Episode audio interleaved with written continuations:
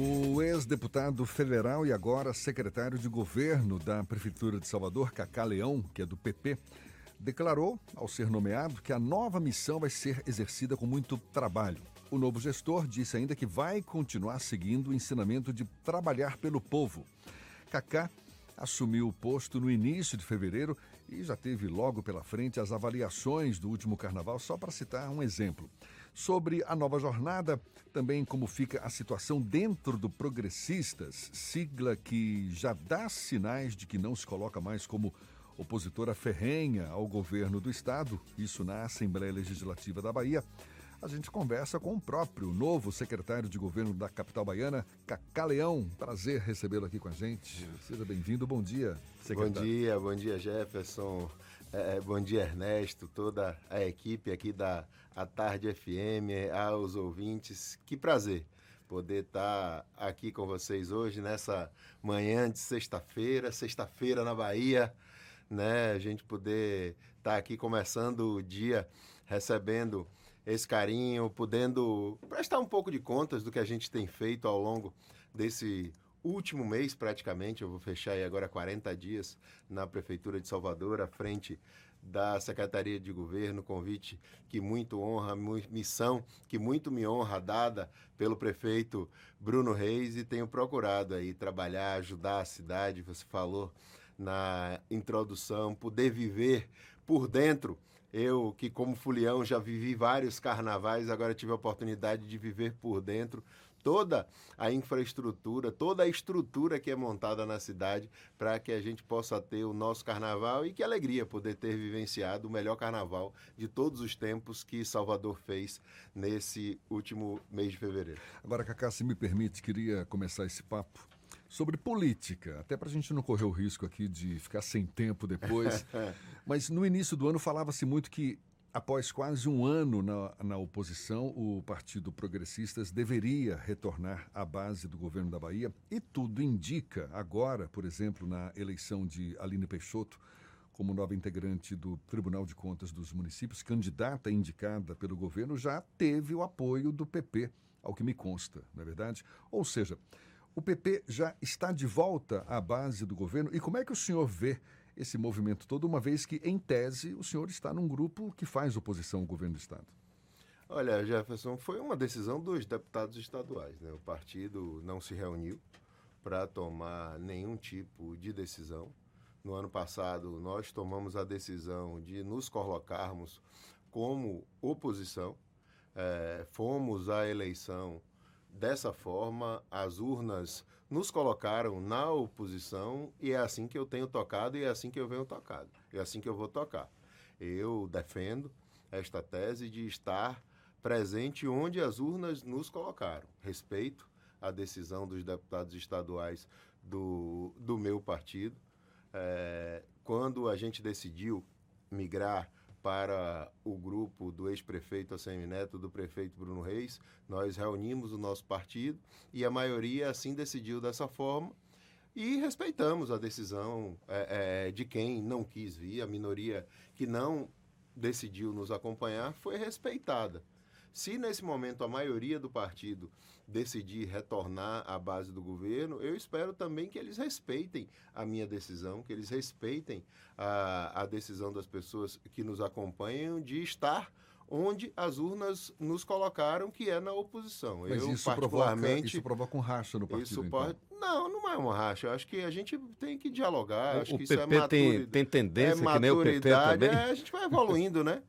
a gente vai evoluindo. É, é, é, assim acabou acontecendo nas eleições de 2022. Então, eu, pra, eu particularmente defendo a tese de permanecer, vou permanecer na oposição e espero que o partido me dê essa liberdade, esse direito de exercer esse papel, que eu tenho certeza que é o que vai acontecer. Aí você está falando, o grupo que tem Cacá Leão e João Leão como principais lideranças, uma, uma digamos assim, uma, uma como se fosse uma tendência do Partido Progressista, como tem as tendências dentro do PT. Tem um grupo liderado por Cacá e Leão que defende essa posição.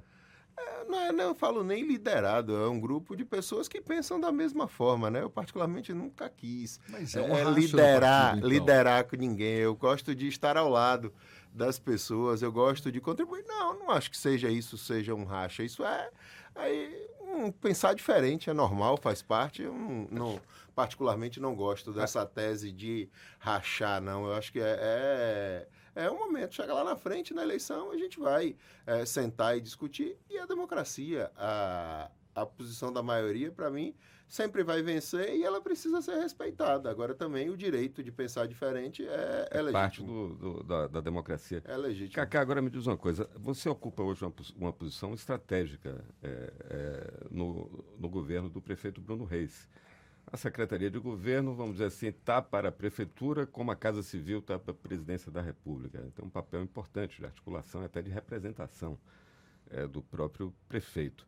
Mas isso significa que a Caleão está treinando para ser candidato a prefeito de Lauro de Freitas, por exemplo? Não, não, não, não, não, não, não significa não.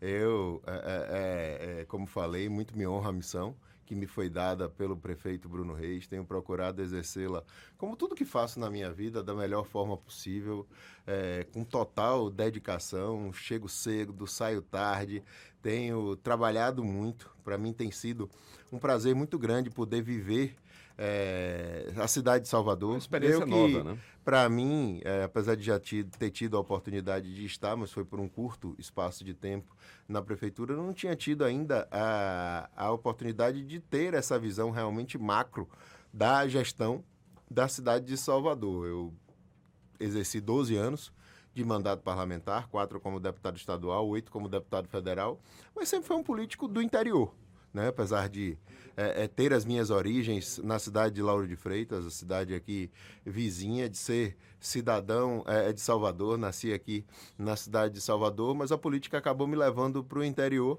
e agora estou tendo essa oportunidade de vivenciar a cidade, de vivenciar a nossa capital, de poder trabalhar e para mim tem sido uma alegria e um prazer muito grande. Mas na minha cabeça na, já tem uma definição nas eleições de 2024 eu estarei trabalhando como apoiador dos amigos que serão candidatos a prefeito, candidatos a vice-prefeito, a vereador, a, a todas as pessoas que estão ao nosso lado na, na política, mas como candidato, não, quem sabe no futuro, um dia, isso, projetos eleitorais de Cacaleão ficam para 26, para 28, para 30, para 32, se Deus me der força Você e tá saúde. com que idade agora? 43. Inclusive, para voltar para o legislativo, seria uma possibilidade? Pode ser, sim, com certeza, com certeza. Tem muito chão pela frente. Quantos Tem anos? Muito tempo. 43. Ah, tá jovem. Menino ainda. Cacá, agora falando da gestão aqui da cidade, todos os problemas sérios que a cidade tem, o que é que você encontrou de mais desafiador na pasta da Secretaria de Governo? Olha, é... Só lembrando, você está no lugar que até até a sua posse era da vice-prefeita Ana Paula Matos, que agora está secretária de saúde. A gente entrevistou ela aqui essa semana, né? É uma grande figura, viu? Uma das pessoas de maior capacidade de trabalho que eu já conheci na minha vida. Ana Paula é, para mim, um exemplo de ser humano mesmo, assim, uma mulher de um coração enorme, de uma vontade de ajudar as pessoas. Isso amplia ainda mais o desafio de estar sentado hoje numa cadeira que foi ocupada pelo prefeito Bruno Reis, na gestão de ACM Neto, pela vice-prefeita Ana Paula Matos, que, como você falou, há pouco tempo é, esteve exercendo essa função, apesar de ter saído um pouco antes de eu chegar, porque ela se desincompatibilizou para ser candidata a vice-presidente da República e assumiu aí agora esse grande desafio. Talvez se o meu desafio seja grande, o dela ainda é, é maior, a gente que é assumir essa, a Secretaria de Saúde secretaria, da cidade de Salvador. Secretaria de Governo é uma secretaria estratégica para o nosso ouvinte, para que fique bem claro o que, que é esse estratégico qual é a sua função exatamente? É de articulação ah. entre todas as áreas? O que, que se faz? A Secretaria de Governo ela faz a gestão entre a política e a administração, né? Acaba sendo aí a porta de entrada das discussões da política, a relação com a Câmara de Vereadores, que aliás tem sido maravilhosa. Quero aproveitar aqui a audiência do programa de vocês, da Tarde FM, para mais uma vez agradecer o carinho, a parceria a dos vereadores. Rapaz, isso a gente tem conversado bastante, viu, Ernesto? Inclusive, vou receber hoje Saindo daqui hoje, a gente vai ter uma oportunidade de debater é, é, com os vereadores. A oposição também foi convidada, vai inclusive é, mandar representante. Acho que é assim que se faz. O fato da eu aprendi a fazer isso no tá... parlamento e, e, e gosto realmente de exercer essa função. Assim que eu assumi, eu me apresentei a líder da oposição. Tive a oportunidade de conversar, inclusive, diversas vezes com diversos vereadores que compõem a bancada da oposição. Eu acho que é com diálogo, eu acho que é com determinação que você acaba construindo um, um, formato melhor de relação. Então é isso que eu tenho procurado fazer e exercer nesses últimos dias à frente da Secretaria de Governo. Com o presidente da Câmara, Carlos Muniz, está um diálogo bem fluido? Querido amigo, tenho uma relação pessoal muito forte com o presidente Carlos Muniz, tenho por ele um carinho muito grande sei que isso é recíproco, essa relação é recíproca. É, no meu primeiro dia, primeira pessoa que eu fui visitar foi o presidente Carlos Muniz. No dia que o prefeito anunciou o meu convite, ele foi a primeira pessoa que eu procurei. Fiz isso por deferência, mas também por amizade.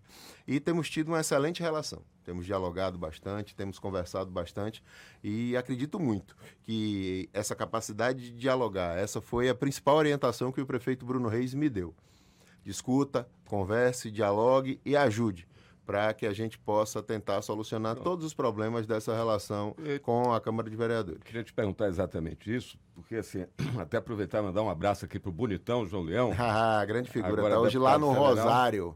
Pois é, mas ele já voltou para o que ele mais curte fazer, que é a Comissão de Orçamento, ele me disse que já está lá como titular da Comissão de Orçamento. Eu queria te perguntar o seguinte, esse caminho feito por João Leão e por Cacá, né, que rompe com o governo petista, é, disputam a eleição majoritária, que você foi candidato a senador disputando com, com o Otto, é, mantém a posição de, de, de fidelidade agora à, à, prefeitura e ao grupo liderado pelo prefeito Bruno Reis, pelo ex-prefeito ACM Neto, etc.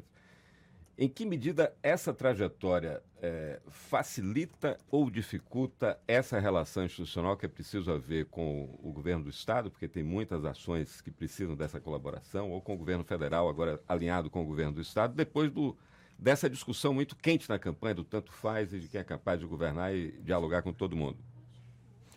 Olha, é, para mim é fácil.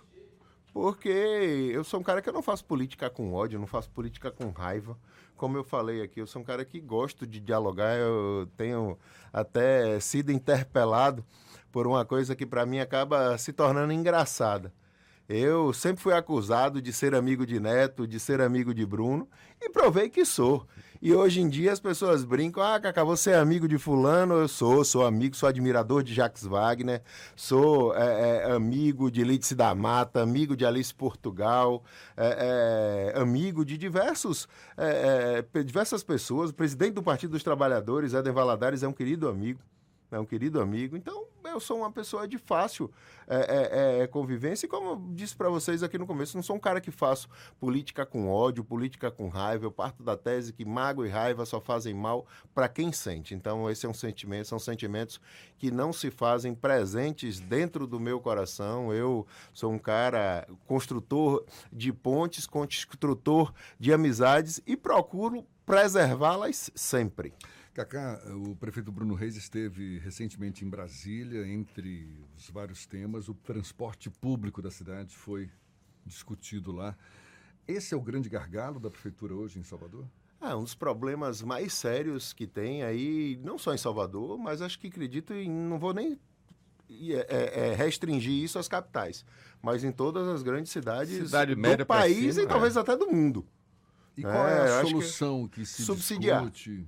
Subsidiar, não há outra forma. Acho que o governo federal, o governo estadual precisam realmente entrar. Essa é uma relação que não pode ficar restrita apenas à Prefeitura de Salvador, a Lauro de Freitas. a, positivos para isso?